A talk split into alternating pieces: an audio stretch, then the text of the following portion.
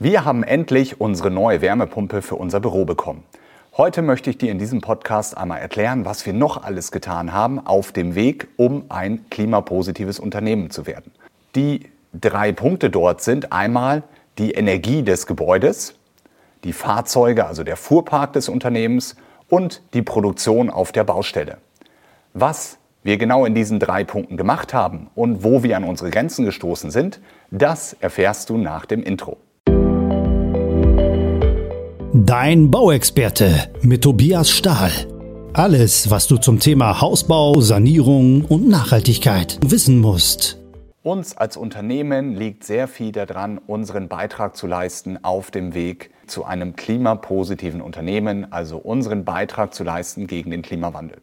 Auch dort sind wir an gewisse Grenzen gestoßen. Deswegen möchte ich euch heute in dieser Podcast-Folge einmal erläutern, was uns bislang gelungen ist, was gut geklappt hat wo ich mich unheimlich drüber freue, aber auch, wo wir an unsere Grenzen gestoßen sind und uns einfach geärgert haben, warum wir dort nicht schon weiter sind, als wir eigentlich sein wollten.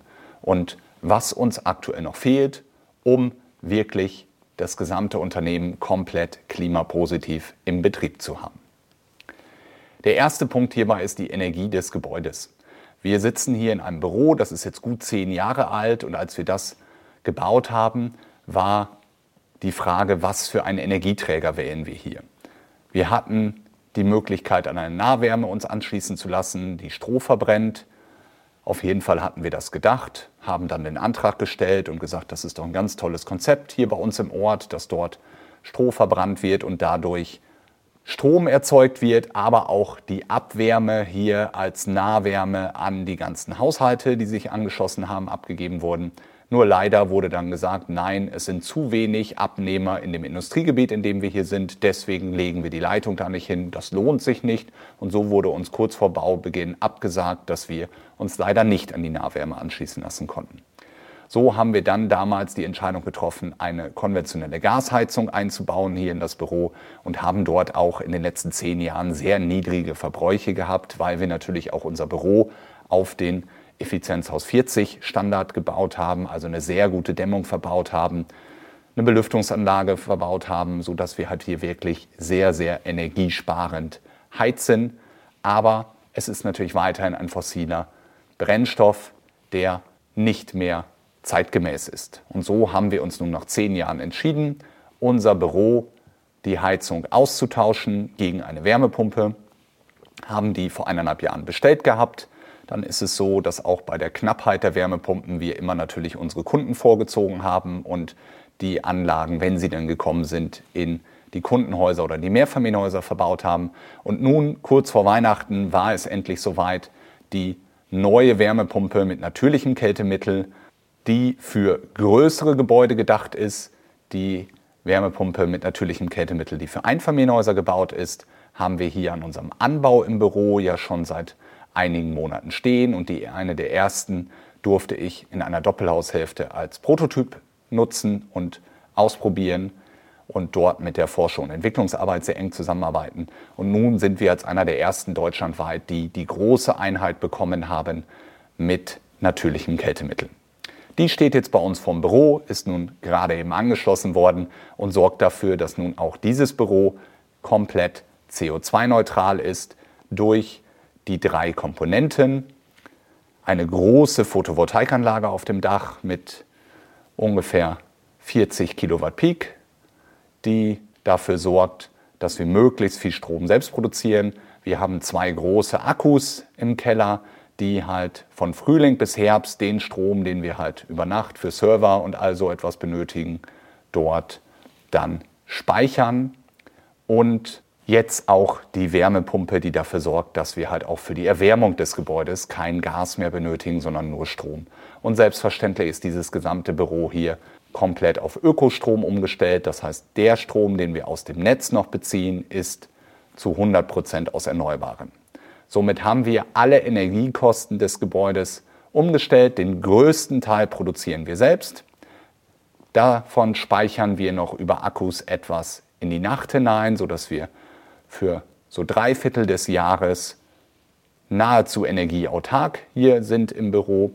Und nun im Winter haben wir auch die Heizung umgestellt, sodass wir auch dort diese mit Photovoltaikstrom oder mit Ökostrom aus dem Netz betreiben. Und das ist ein ganz, ganz großer Schritt, dass unser Gebäude hier nun genauso klimapositiv ist im Betrieb, wie wir es auch unseren Kunden empfehlen. Mir ist es immer sehr, sehr wichtig, dort als Vorbild voranzugehen, Sachen erstmal auszuprobieren, bevor ich sie den Kunden empfehle. Und dementsprechend ist das für mich ein ganz wichtiger Schritt gewesen. Kommen wir zu den Fahrzeugen. Bei den Fahrzeugen ist es ein bisschen schwieriger. Wir haben im letzten Jahr unsere PKWs alle auf Elektroautos umgestellt, sodass jeder Bauleiter, ich fahre ja selber schon seit über fünf Jahren ein Elektroauto, ähm, aber auch alle, die sonst bei uns im Unternehmen einen Firmenwagen haben, haben den nun als Elektroauto sodass wir auch dort diesen Teil als CO2-neutral betrachten können, da wir wiederum diese Autos nur mit unserem selbst erzeugten Photovoltaikstrom laden oder mit dem Ökostrom aus dem Netz. Der ist zu 100 Prozent aus Wasserkraft erzeugt und somit können wir auch diesen Beitrag dort auf Null setzen, dass die Fahrzeuge dort im Betrieb CO2-neutral sind. Das, was leider nicht geklappt hat und wo ich mich auch weiter darüber ärgere, sind die Nutzfahrzeuge. Gerne würden wir auch unsere Bullis dort umrüsten auf Elektro, aber bislang kenne ich noch keinen Doppelkabiner, noch keine Pritsche, noch kein vernünftiges Transportmedium für die Baustellen, also für das Handwerk, die mindestens 200 Kilometer Reichweite haben.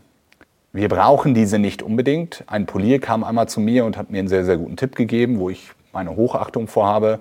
Tobias, wofür brauchen wir das denn überhaupt? Wir haben doch auf jeder Baustelle einen Starkstromanschluss. Wir brauchen dort 63 Ampere für den Kran. Dann ist es doch kein Problem, unseren Bulli dort anzuschließen. Und hat er vollkommen recht. Wenn der dort ein oder zwei Stunden angeschlossen ist, dann sollte der wieder vollständig aufgeladen sein. Trotzdem möchte ich ein Fahrzeug haben, was eine gewisse Reichweite kann. Das muss nicht 500 Kilometer sein, aber 200 Kilometer im wirklichen Produktions- Turnus hätte ich schon gerne, wenn man mal doch keine Möglichkeit hat zu laden, dass das Fahrzeug voll handlungsfähig ist. Und deswegen verstehe ich nicht, was bei den Fahrzeugen, die mir bislang angeboten wurden, die Hälfte und nicht der doppelte Akku ist, den man in einen Pkw verbaut. Was man sich ingenieurstechnisch dabei gedacht hat, liebe deutsche Automobilindustrie, verstehe ich echt nicht. Für mich würde in ein schwereres Nutzfahrzeug, was wirklich Lasten transportieren muss, ein größerer Akku reinkommen, nämlich einfach, dass man zwei Akkus aus dem Pkw kombiniert und damit eine genauso, mindestens genauso große Reichweite hätte. Ähm, leider ist das aber nicht der Fall. Also wenn irgendjemand das hört und einen guten Tipp hat, was es dort an Elektro-Nutzfahrzeugen gibt, bitte ruft mich an oder schreibt mir eine E-Mail an info.tobiasstahl.de oder an podcast.stahl-baumeisterhaus.de und ich würde mich unwahrscheinlich darüber freuen, wenn es einen Tipp gibt von irgendwie einem Hersteller, der dort etwas produziert, was verfügbar ist und was diese Ansprüche dort auch einhält. Einfacher ist es dann wiederum bei den Fahrzeugen, die hier auf dem Platz unterwegs sind. Bei uns ist das halt ein Gabelstapler. Den gibt es natürlich als Elektrovariante und hat sogar einen großen Vorteil. Man braucht nicht dieses große Gegengewicht, was halt auf der Rückseite des Staplers montiert ist, um die Lasten rauf und runter zu transportieren, sondern dort hat man einfach den schweren Akku hingepackt. Und das ist wiederum etwas, wo ich sage, da hat ein Ingenieur gut nachgedacht und sich eine Lösung überlegt, wie man Fluch zum Segen machen kann, nämlich den schweren Akku genau da zu platzieren, wo ich ihn sowieso brauche, wo ich ansonsten Gewichte aus Beton oder so etwas platziert hätte, die als Gegengewicht des Staplers fungieren. Und somit haben wir jetzt seit einigen Jahren hier einen Elektrostapler, der hier problemlos seinen Dienst erbringt. Der dritte Punkt bei uns ist die Produktion auf der Baustelle. Dort haben wir jetzt auch vor ein, zwei Jahren alles auf Ökostrom umgestellt. Das heißt, auch jede Baustelle wird bei uns nur mit einem Ökostromtarif bestückt, so dass wir auch dort den Strom, den wir auf der Baustelle verbrauchen, das ist gar nicht so viel für Kran und Mischmaschine und was dort anfällt. Also das sind keine großen Mengen Strom, die dort äh, bei der Errichtung eines Hauses dort in Massivbauweise benötigt werden. Aber das, was da ist, ist halt auch komplett Ökostrom, also zu 100 Prozent aus erneuerbaren Energien, sodass wir auch dort unseren kleinen Beitrag in der Produktion leisten, was die Baustelle betrifft. Und dann ist es natürlich auch, dass wir auf der Baustelle Wasser sparen, dass wir versuchen, Materialien zu sparen, also sehr sparsam damit umzugehen und nicht verschwenderisch und dort diesen Beitrag leisten. Wenn man all dies zusammenrechnet, und das ist am Ende des Jahres, ist für mich immer eine Woche mit Statistiken, wo man natürlich schaut, wie ist das Jahr so gelaufen, wie sind so die einzelnen Funktionen des Controllings. Aber da ist für mich auch eine ganz wichtige Funktion, wie klimapositiv ist unser Unternehmen. Und dort habe ich nun alles zusammengerechnet. Das ist bei uns wirklich der absolut größte Teil, nur der Diesel, den wir für die Nutzfahrzeuge brauchen. Und bislang war es halt noch der Gasverbrauch hier dieses Bürogebäudes. Das ist alles, was wir dort haben an Energie bzw. an Sachen, die klimaschädlich sind. Und wenn ich das Ganze zusammenrechne, bin ich auf unter 100 Tonnen CO2-Ausstoß für unser gesamtes Bauunternehmen mit über 50 Mitarbeitern im letzten Jahr gekommen. Dieses haben wir kompensiert bei Wohllebenswaldakademie und haben dort in die langfristige Pachtung von den letzten Buchenurwalder investiert. Das habe ich in den beiden letzten Podcast-Folgen im Interview mit Tobias Wohleben vorgestellt, beziehungsweise Tobias Wohleben hat vorgestellt, was das eigentlich ist, was das dort bringt. Es ist nicht deren Interesse, damit Kompensation zu leisten. Aber natürlich kann man ausrechnen, wie viel CO2 dort durch die langfristige Pachtung des Waldes kompensiert wird. Und das haben wir gemacht, sodass wir unseren Beitrag geleistet haben. Und das, was wir noch nicht einsparen konnten, bei uns sind es die Nutzfahrzeuge. Dieses Jahr ist es jetzt auch die Gasheizung weggefallen, also wird es nochmal etwas weniger, sodass wir dort unseren Beitrag geleistet haben gegen den Klimawandel und auf dem Weg zu einem klimapositiven Unternehmen bzw. einem CO2-neutralen Unternehmen. Was bedeutet unter 100 Tonnen unter 100 Tonnen ist das, was ungefähr 10 Deutsche privat im Jahr emittieren. Also unser Bauunternehmen in einer der schwierigsten Branchen, was CO2-Ausstoß betrifft, hat als Unternehmen selbst mit über 50 Beschäftigten so viel CO2 emittiert, wie 10 Deutsche privat emittieren. Und hier ist zu über 90 Prozent noch der Diesel für unsere Nutzfahrzeuge. Wenn wir unsere Nutzfahrzeuge auf Elektro umstellen könnten, dann wären wir wirklich bei Null. Wenn dich diese Folge interessiert hat, wenn du selber auch wissen möchtest, was du in deinem Unternehmen machen kannst, was sind die großen Stellschrauben, worauf musst du achten, dann sprich mich gerne an, weil genau zu diesen Themen halte ich auch Workshops und Vorträge, wie man als Unternehmen klimapositiv werden kann, also nicht nur wie die Häuser klimapositiv werden, sondern auch was das im Unternehmen selber betreffen. Und dieses Thema wird neben der Verantwortung, die wir alle haben, natürlich auch im Marketing immer wichtiger. Es sind immer mehr, die das verstehen und damit werben. Und damit das nicht Greenwashing ist, weil das ist natürlich ganz häufig der Vorwurf, will ich gerne mit dir darüber sprechen, was man dort Sinnvolles tun kann, wie man wirklich einen Beitrag leistet, aber natürlich auch, wo die Grenzen sind.